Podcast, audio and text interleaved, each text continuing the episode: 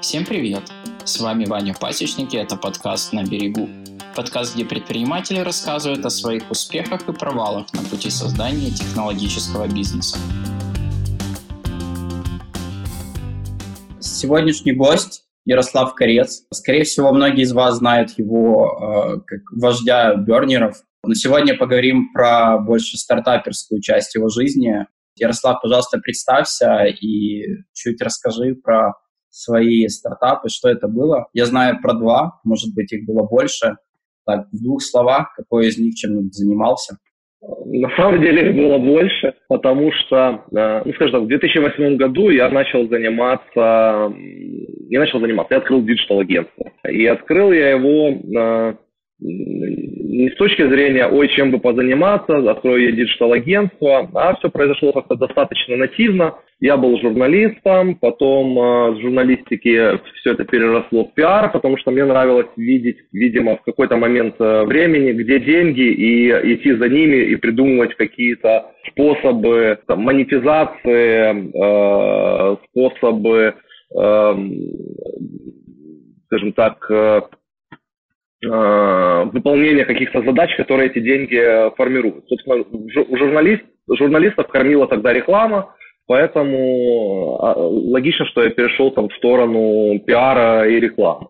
Потом, когда я занимался пиаром, ко мне начали обращаться друзья, которым он нужен был, соответственно, началась агентская деятельность. И, в общем-то, в 2008 году они сказали, Ярослав, как-то фриланс круто, но давай, наверное, больше, у нас больше работы, больше задач, больше объемов, давай э, делай агентство. Вот. И, по сути, это а, клиенты э, и продиктовали мне создать агентство. Так, собственно, появилось диджитал-агентство. Почему диджитал? Потому что я, в общем-то, был таким, э, как называются или называли, компьютерщик. Вот. Любил я компьютеры, учился на программиста, соответственно. И, э, Мог переустановить Windows? Мог переустановить Windows, скажем, в 10 классе вообще в интернет выходил бесплатно потому что, слава богу, был такой Windows 95 э, дырявый, и можно было сканировать порты всех, кто подключен к интернету у провайдера, э, воровать их э, паролики доступа в интернет и подключаться за их счет. Вот. В общем, было такое веселое, веселое детство. Поэтому все это как-то, конечно, свелось к тому, что начали появляться веб-сайты, и я знал, как это можно делать, поэтому начали делать веб-сайты, и все это превратилось в диджитал-агентство, которое уже работало с большими брендами, э, всякими попсиколами э, и э, Макдональдсами, которая делала и мобильные приложения, и веб-сайты, и рекламные кампании и так далее. И вот в этот период было понимание, что кроме того, что можно создавать что-то за деньги клиента – можно создавать какой-то э, веб-сервис, который э, будет давать большому количеству клиентов пользу, и они за эту пользу будут платить. Вот тогда и начались первые стартапы. И первый стартап... Да вот где-то в году в 2009, наверное, или в 2008 появилась, делая такой проект, назывался он Гонза. И э, в честь э, моего любимого героя Хантера Томпсона э, это была социальная сеть для журналистов. Тогда была такая история, что ну, в то время еще существовала журналистика в Украине, и, но не существовало, скажем так, не было понимания, что там социальная сеть будет э, одна, которая покроет все. Там, да, тут не было понимания, что Facebook вот станет таким, как, как сегодня. А, вы, были на...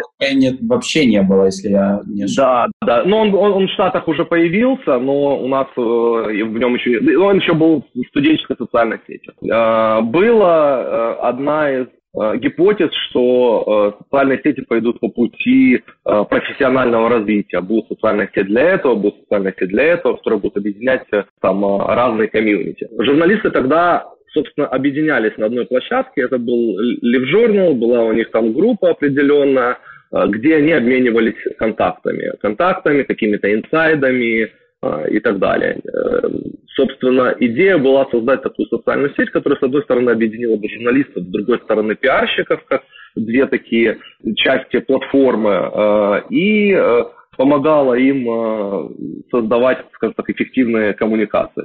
В принципе, все могло бы... И технически задача была выполнена классно, офигенно. Нашел я хорошего парня, который супер крутой программист, который все это делал на энтузиазме. Вот, я это все делал тоже на энтузиазме, но э, в то время не было понимания, ну, что для того, чтобы сделать продукт, э, Э, энтузиазма недостаточно, как минимум есть еще такое понимание, как маркетинг, и, допустим, там личное знакомство с десятками журналистов, личное знакомство там с, с национальной профспилкой журналистов. Этого недостаточно для того, чтобы запустить сервис. Там нужно очень много всего-всего, что делать, скажем так, та работа, которая не связана вообще с программированием, с разработкой, с технической частью. Что в любом продукте есть, собственно, две части работы. Одна – это создать так называемую, ну, инфраструктуру я это называю, когда мы закодили все и так далее. Вторая часть это, это обеспечить процессы, которые приведут туда пользователи, и пользователи начнут там, использовать этот продукт. Угу. Вот этой части второе у меня понимания, как ее сделать, не было, поэтому все достаточно быстро э, изогнулось. То есть оно было в таком полулежащем состоянии, как это на полную развернуть э, и не удалось. Вот это был такой первый, наверное, опыт э, продукта. Второй был примерно в это же время. Можно сейчас так, чтобы суммировать, прости, я перебиваю, да. потому что я понимаю, что дальше мы к этому не вернемся. То есть ага. у тебя получился поинт в том, что вы вначале на, на, собирали эту платформу, ну, эту там социальную сеть, и потом был, стал вопрос тем, что окей, э, поздно пришли к журналистам, оказалось, что это им не надо, или ты не смог там привлести довольно большое количество журналистов. То есть, ну, как бы здесь.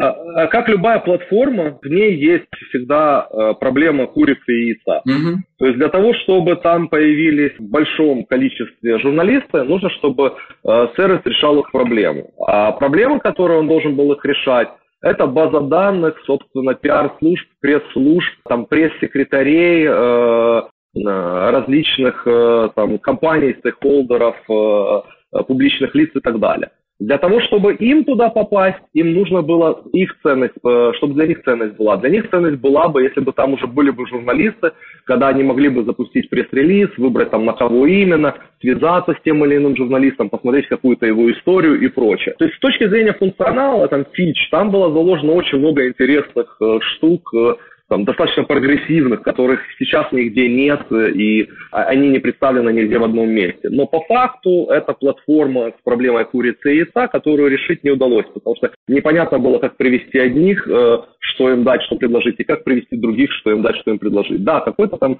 ближайший круг одних и других зарегистрировался, но когда это не охватывает даже значимую часть рынка, в этом нет ценности. Критическая масса не набралась. Ну, да, да действительно, да. очень классическая проблема э, платформы. Даже там ко мне, когда приходят ребята какие-то проконсультироваться, но сейчас уже гораздо меньше. По поводу платформ, действительно, вот эта вот история курицы и яйца, да, как бы, а как ты вот э, наберешь хотя бы там часть большую часть рынка для первых, да, чтобы вторым стало интересно, это прям ну, такой э, Э, треугольный камень любой платформы, в принципе. Понятно. Хорошо, погнали да, дальше. Да, примерно в это же время, там плюс чуть, ну, чуть, не знаю, может быть, плюс год и так далее, мы э, решили сделать платформу, которая называлась Biz Agent, и это и это платформа по работе с инфлюенсерами. Ну, сейчас это можно сказать, тогда не было слова инфлюенсер, тогда это был некий адаптированный под нашу реальность копикат э, американского сервиса, который, собственно, предлагал э, для брендов, э, не работал, он предлагал брендам э, тестирование продуктов в ну, среди разных там пользователей интернета. То есть как это было? Они собирали э, некую базу э, людей, которые называли а, там а, баз, баз, вот это слово было баз, поэтому я вспомнил. Собственно, баз-маркетинг было такое, когда на, на заре интернета, когда на форумах начинали что-то активно обсуждать. И зачастую, ну, это э, такая первая, первая социальная история, когда бренды думали, как же им внедриться вот в эти обсуждения на форумах, Потому что если просто там на форуме создашь ветку, я такой классный, не знаю, стиральный порошок сделал, понятное дело, что тебя забанят и до свидания, общаться на эту тему не получится. Но если сделать каким-то образом, чтобы пользователи, которые уже сидят на форумах, уже являются там трастовыми э, персонажами, вдруг э, как-то невзначай смогут, э, кто-то спросит, а каким же вы порошком стиральным, не знаю, отстирываете. Пятна, и кто-то скажет э, из трастов пользователей, да я ж вот Tide вообще э, самый крутой в мире и так далее, то типа вроде бы как оно должно работать. Это такая гипотеза была у брендов. Но в Штатах получилось запустить такой проект. У них были десятки тысяч пользователей интернета, которым они предлагали э, участие в неком клубе, который э, получает доступ к продуктом на ранних стадиях. То есть это такой а-ля Kickstarter был, но не совсем. Фишка в том, что, например, ты хочешь запустить какой-то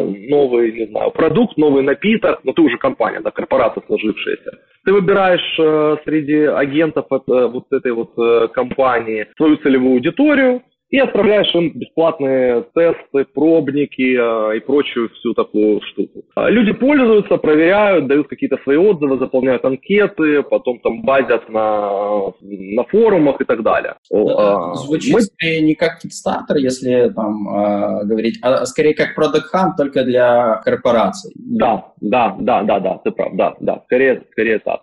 Вот. И, в общем, э, Э, достаточно успешный бизнес у них был, очень много брендов с ними работало. Понятно, не, ну, как бы внешне не, непонятно, какие там цифры, но когда видишь большие крупные бренды и там э, тысячную аудиторию внутри, то вроде бы как, вроде бы как модель работает. Мы ее пытались запустить у нас. Почему? Потому что у нас были те самые клиенты, которым нужны были вот эти вот э, агенты. То есть мы уже тогда делали рекламу. SMM слова не было, Э, оно было позже э, сформировано. Но... Э, Тут, мне кажется, мы потеряли молодое поколение при слове SMM не было. Но мы, например, в Одноклассниках создавали профиль, значит, персонажа «Шоколадный человек» он назывался, реклама акт была такая, там такой шоколадный парень шел по улице, у него отрывали ноги, руки девушки, и от него вели коммуникацию с э, пользователями. 2008 ну, год. Это называлось тогда вирусный маркетинг, я помню. Но э, э, смысл в том, что клиенты были, которым это было интересно. Не было, э, там социальные сети только появились, они были совсем другие, не такие, как сейчас. Были форумы, очень много общения в форумах, и было очень много общения в э, чатах, э, ну, ICQ конкретно, да, там, в мессенджерах, мессенджеры первой волны. Нужно было как-то туда попасть и как-то использовать этих людей, которые вот на самом деле были инфлюенсерами, но еще не имели такого названия и не имели так много э, подписчиков. Поэтому сделали платформу, которая, собственно, нужно было создавать э, ты как бренд заходишь туда, создаешь задание, не знаю, там, напишите на 10 форумах э, о том, какой у меня классный там, дезодорант, опубликуйте сюда ссылки о выполнении задания, мы вам начислим за это денежку. И мы запустили его, но опять не хватило энергии для того, чтобы этот продукт э, развить. То есть он был написан, технически реализовано было. А, опять-таки была хорошая команда, которая... Да, мы это делали за свой счет, потому что это был агентский продукт. Но э, и клиенты были, которые готовы были за это платить. По сути, нужно было рекрутировать вот этих вот агентов, Э, и эм, мы сделали только там ну, две, наверное, попытки рекрутинга. Одна какая, ну, на конференции на какой-то рассказали, еще где-то рассказали. Было у нас около 100 человек в платформе. Этого было очень мало для того, чтобы выполнять хоть какой-то значимый заказ. Это были все-таки не, не инфлюенсеры в текущем понимании. У них не было миллионной аудитории. Это больше все-таки такие о, это можно еще сравнить с ботафермой, но типа не боты, а все-таки типа живые люди, да, то есть все-таки э, они не обладали тогда большой аудиторией, тех, которые были на этой платформе. Соответственно, их нужно было очень много. Нужны были тысячи, нужно было больше рекрутить, нужно было вкладывать в маркетинг, в рекламу, вкладывать в развитие продукта, заниматься, собственно, э, развитием продукта, что не было сделано, и он как-то так сам по себе плавно э, и потух. Были более, не знаю, более приоритетные вещи, наверное, вот скорее всего. Не было, не было понимания, понимаешь, не было понимания, что это продукт, который сможет прямо быть большим, я понимаю что сейчас, что если бы мы его тогда развили, то сегодня, там, спустя 12 лет, это могло быть реально огромной платформой инфлюенс-маркетинга, и все было бы круто. А мы тогда брались за деньги клиентов, и мы, черт, ну сколько там этих, не знаю, сколько, пару тысяч долларов клиент даст на эту платформу, а вот 20 можно с ним заработать, сделав ему там, в течение месяца его задачи, которые у него горят сейчас. И ты хватаешься делать эти задачи, на, которые вот прямо здесь и сейчас, не, не, не думая о развитии там, продукта. Mm-hmm. Мне еще похоже, что ты сказал, мне, мне сильно похоже это было на кабанчик, да, то есть э, там, когда там есть целая аудитория, а ребят, возможно, без, без там, своей аудитории, скорее, да, там, не инфлюенсеров, а каких-то, возможно, исполнителей, да, как бы, но которые исполняют не, грубо говоря, там, не приди у меня там поубирай или там что-нибудь сделай, да, mm-hmm. а именно вот там запилом на диджитальную а, составляющую.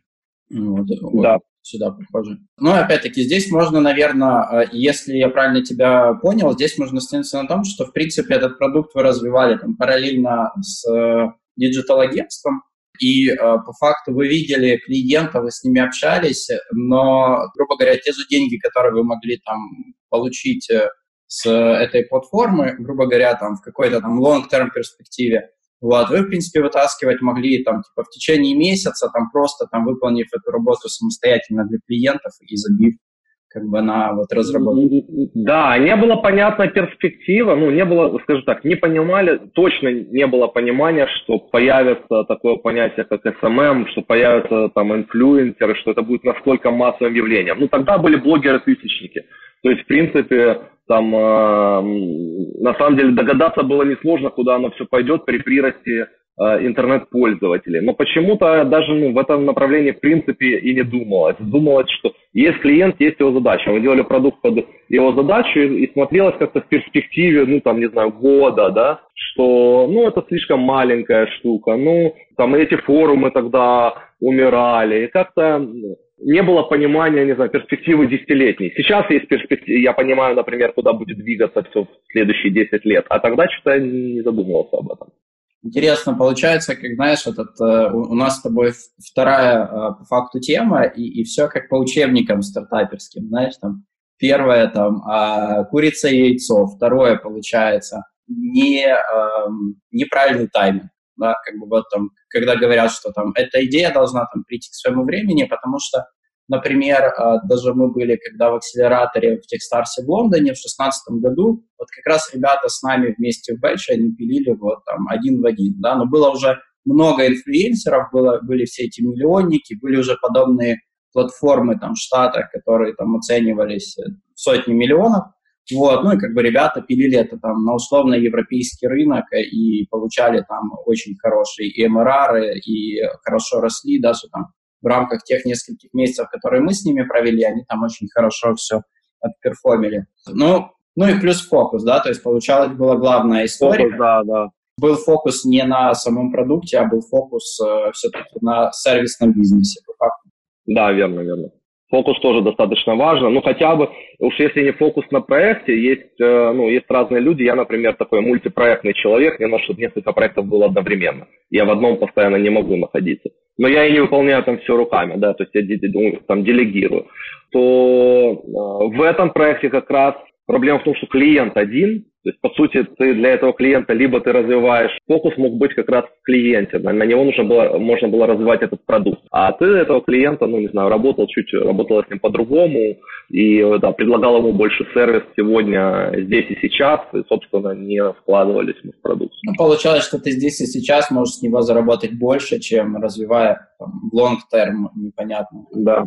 Плюс получалась какая-то каннибализация revenue твоего от э, сервисного бизнеса вот на эту платформу. И еще смеш... Да, да, да.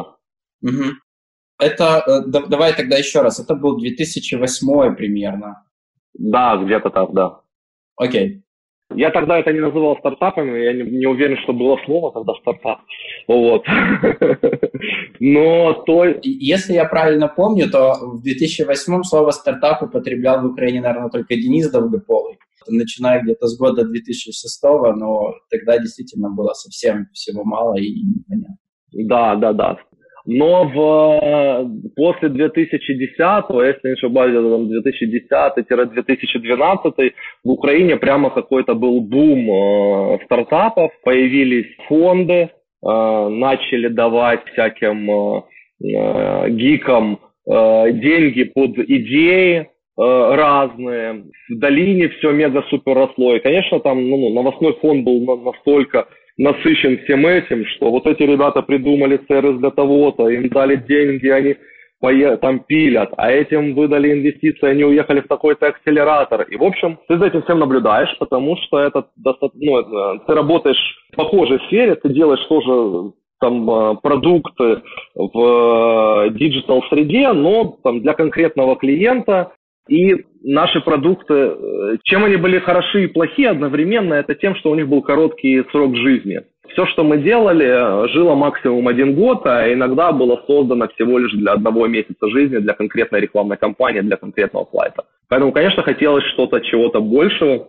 И было понимание, что точно нужно делать э, свой продукт. Но была агентская работа. Короче, в 2012 году агентство мы продали э, партнером э, Виктором в рекламный холдинг Atlantic Group. Э, это была достаточно классная сделка. Мы это успели сделать до, за год до войны в Донецке. И, собственно, у нас просто в Донецке еще был один центр разработки. У нас было два офиса, один в Киеве, другой в Донецке. В Киеве в основном там дизайн, менеджмент, маркетинг сидел. А вся разработка была сосредоточена в Донецке. Э, в 14 произошла, в 13 произошла у нас война, да, в 14 Да, в 13 там началась революция, в 14 началась война. Да. И это было достаточно ну, большой удар по бизнесу. Э, можно я, я, я не... да. там, порядок цифр, да, потому что для меня совсем непонятно, за сколько можно было агентство, ну, то есть ты ушел вместе с агентством, а, ты ушел в это а, в рекламную группу, это правильно? То есть ты стал да, частью да, ее и там да. начал как директор работать. Да. Вот, то есть да. по факту ты продавал там свою команду туда, там со своей экспертизой, да, как бы и, и, там, и ну, клиентами. условно говоря, и клиентской базой. Да. То есть э, такое это можно было там в, ну, там в порядке цифр, это там десятки тысяч. Можно было купить квартиру и машину в Киеве запросто. Я, я квартиру не купил, о чем жалею. Купил только машину. Это не та, которую ты, говорил, в три раза потом дешевле продал? Конечно, естественно, естественно. Купил, купил за 20, наремонтировал еще на 5, продал за 10 через два года. Звучит как успешный бизнес, но не для тебя. Хорошая была сделка еще и с той точки зрения, что она произошла очень вовремя. Потому что через год произошло, а, падение рынка колоссальное, то есть он, он упал в несколько раз, не, там, не на 20%, не на 30%, несколько раз.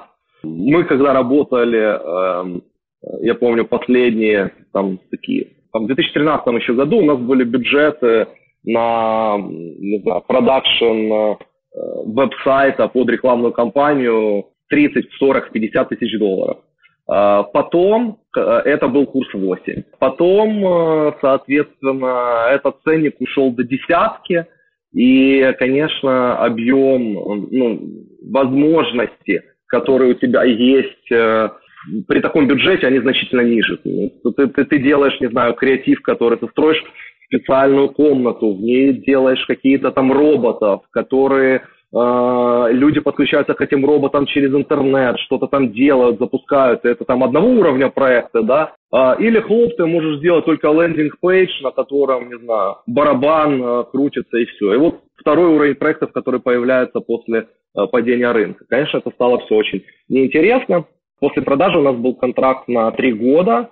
Э, нужно было еще три года проработать, собственно, мне SEO и моему партнеру CTO, после которого можно было идти в свободное плавание. Ну и вот мы в свободное плавание пошли со стартапом. То есть мы уже где-то за полгода до окончания контракта понимали, что надо э, даже за год мы начали думать, а чем же мы займемся, что же делать, потому что точно было понимание, что э, там работать дальше в этом бизнесе неинтересно, но опять по ряду причин. Там и скажем так, э, и инвесторы сделали ошибку классическую, потому что они забрали всю долю, они не оставили долю э, нам. Соответственно, Мотивация, нет заинтересованности. Да, ты же не относился, не, не относился как к да. своим, да, уже? Да, да, они уже, то есть уже была потеряна мотивация. Это раз. Второе, сам рынок очень сильно упал, все стало на нем, ну, не так. Э, сама война вообще очень, ну, очень сильно ударила по бизнесу, потому что, опять говорю, центр разработки был в Донецке. У нас э, разделилась команда на две части. Одна уехала в Россию, другая уехала в Киев. Мы делали релокейт команде, это стоило тоже там космических денег. Там все закрыть, э, бросить, что-то брошено было, что-то было перевезено. Ну, это, это достаточно большой офис, там около 40 человек работало программистов, э, и все это нужно было каким-то образом... Около 40 было в Донецке, правильно? В Донецке, да. да. Ничего себе там с классным офисом, э, ну, короче. И э, вот эти вот все факторы, они сыграли, что все, надо что-то делать новое, хватит, какой там этот digital, эти веб-сайтики на один день, кому они нужны.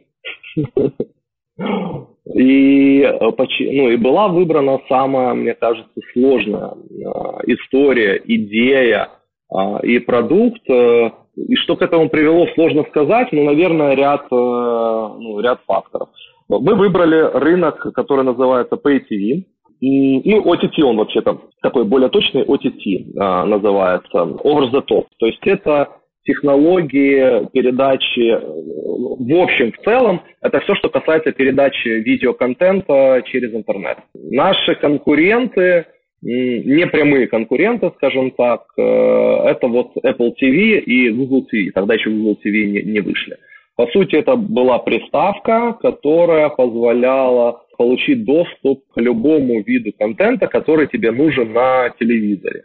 Это контент э, по запросу, например, посмотреть кино хочу. Э, это телевидение, это всякие э, UGC платформы типа там YouTube, и это игры, э, всевозможные игры, которые ну, на базе Android. Собственно, тогда рынок выглядел очень многообещающе, то есть он рос во всем мире, OTT рос э, многократно каждый год, и он был в точке такой еще не то чтобы зарождения, но в Украине в этом, на этом рынке работало только две компании, это MigoGo и и то они не, были не OTT-платформы, там чуть-чуть у них было иначе. Короче, MigoGo было и, как же этот второй называется, EOL TV, вот, EOL TV. Но у них была модель э, именно облачного сервиса, э, а у нас не было. Угу.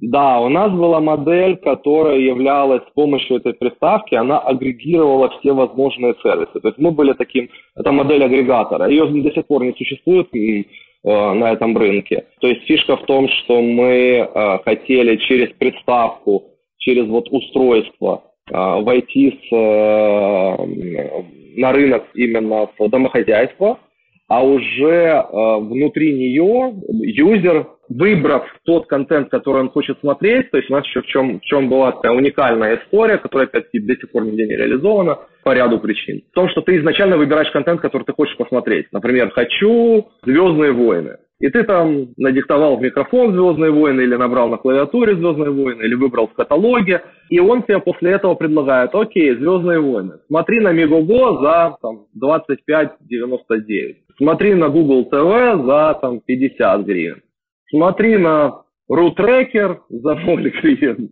Начинаю скачивать. Ну, да, да, да, да, да. В общем, мы э, предлагали пользователю самому решить, от кого именно из поставщиков контента он хочет его получить, э, и сколько он, э, ну, соответственно, при каких условиях. Где-то там за рекламу есть модель, где-то есть модель э, оплаты за контент и так далее. Вот в этом была идея, там, скажем так, технологическое новшество, потому что мы точно понимали, ну, мы, мы делали с фокусом на юзера продукт, мы понимали, что ему все равно, где смотреть, ему главное получить тот контент, который э, он хочет, качественно и удобно. Но это звучит, ну, такой... У меня сейчас это звучит как по факту такой как агрегатор, когда там я как юзер э, вбиваю э, я хочу Звездные войны, да, вы, вы каким-то там парсером проходитесь по главным там, э, ну или там api где это api вот, вы проходитесь по главным дистрибьюторам э, контента и предлагаете ему с выборкой.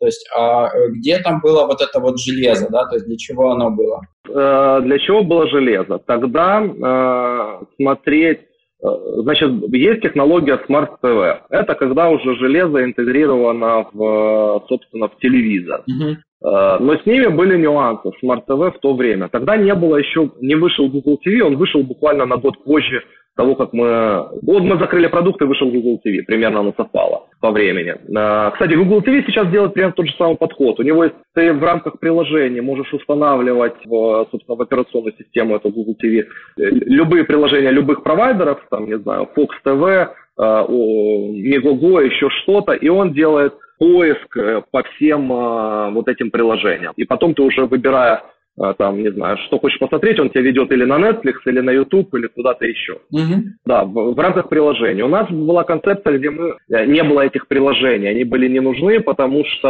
э, мы хотели вот работать именно с разными поставщиками, да, через API, через там, в зависимости от поставщика, и э, ну, выдавать сразу пользователю в, в нашем плеере э, этот нужный контент. Так вот, были Smart TV. Smart TV делались э, в основном тогда, был Samsung основной производитель, э, они делались на э, процессорах достаточно слабых первого поколения э, on a chip, и они были с рядом недостатков, они были тормозящие. Был сам софт, который писали, там писал этот Samsung, он был очень стрёмный, Э, медленные интерфейсы, все зависающее, приложения, которые туда писать, написать было невозможно, нереально, если ты, не знаю, какой-нибудь поставщик контента, сделать приложение для Samsung, авторизироваться, это тонны, ну, тысячи раз сложнее, чем сейчас попасть в какой-нибудь App Store. Вот реально, не, это было все неудобно, поэтому это ну, и рынок там не очень рос, пока не появилась, собственно, Google TV. Это первая история. Вторая, если у тебя дома проектор, например, как у меня, или если у тебя дома с, э, телевизор, ну, любой телевизор другой, то тебе для того, чтобы играть там контент с интернета, тебе нужно было к нему подключать какой-то медиасервер, это еще называлось. Или старый компьютер люди использовали, или свой компьютер. Вообще схема была примерно у всех одинаковая. Был лэптоп у людей, и они этот лэптоп через кабель подключали к телевизору, в лучшем случае, да, открывали через браузер нужные там э, фильм или скачивали с торрента и там дальше его смотрели. Вот идея была не использовать все вот эти сложности, а дать девайс, который позволит пользователю все это удобно делать. Тогда уже было Apple TV, и он, ну, вот этот, этот же класс устройств. Но э, оно было опять-таки, оно и сегодня там с контентом не очень, а тогда у него там с контентом было еще хуже. Тем более для нашего рынка. Да, теперь понятно. Я потому что как супер не пользователь этой истории, то есть я всегда там, не знаю, телевизора у меня нету лет 15, и э, все всегда смотрелось с компьютера или лэптопа, да, как бы и дальше я не сильно большой фанат вынести, что все на там большой экран, и я как-то никогда не смаковал вот эти там большие сочные картинки, мне оно там, я как-то себе на ноутбуке открыл, ну, там, последнее время я уже упарываюсь по качеству, но как-то это там даже не сразу ко мне пришло. Поэтому я прямо не, а, не пользователь, поэтому было интересно. Я тебе скажу, что я недавно встретил вот ту модель, которую ты говоришь, я ее встретил в Азербайджане. И то, что ты говоришь, она не взлетела, а там, там на удивление пацаны заработали огромные просто деньги, там э, огромное количество людей сидят на вот этих, э, там это no-name такие приставки, которые э, ищут тебе контент э, и э, там условно его продают тебе дешевле, чем, а, ну, я там сейчас не буду вдаваться, потому что я, я не знаю, почему так, но они вот э, все там те каналы или там онлайн какие-то передачи, они как-то где-то там через спутник затаскивают на это телевидение, на телевизор и раздают тебе там, условно говоря, там за подписку там, в 3 доллара в месяц, а, а то, что там у лицензионных провайдеров стоит намного дороже. У них эта история там прям такой этот локальный... Мы вскрыли очень мы с этой историей вскрыли очень много разных рынков, э, и было, были разные предложения. Ну, например, э, куда он начал двигаться тогда, он был в точке, в нашем регионе он был в точке начала. В чем вообще проблема случилась у нас? Мы его развивали за свои деньги. То есть вот те деньги, которые можно было купить квартиры вот, мы их положили, собственно, в э, этот продукт, в MVP. Потому что было понимание, что, а, мы знаем этот рынок с точки э, зрения пользователя, ну, окей, это такая себе не очень хорошая формулировка, но мы знали, у нас были клиенты у агентства, у digital-агентства в то время, э, до этого продукта в последний год, это компания Viasat, которая работает на рынке PayTV, и компания Воля, которая работает тоже на рынке PayTV. Мы точно понимали, как э, они получают клиентов, потому что мы им их приводили, мы точно знали стоимость этого клиента, мы понимали средний там, average revenue по каждому клиенту. Ну, как юнит-экономику их мы видели, поэтому было понятно с маркетинговыми каналами. Дальше. Нам казалось, что классная звездная команда с успехом,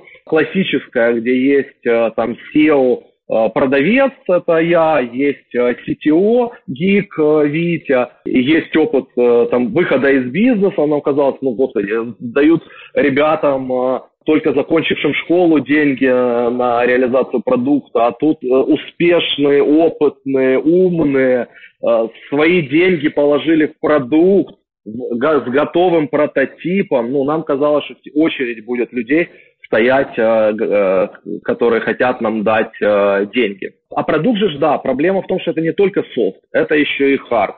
И мы делали, там, кроме промышленного дизайна, который мы делали с классными ребятами, тоже мегаопытными э, агентством э, АртКБ, кроме дизайн, за который можно было получать награды на всех конкурсах, потому что там, знаешь, там ну, очень много интересных решений было сделано. Например, приставка, не про, это не просто приставка, которую там ты не знал, ну, не знаю, где поставить.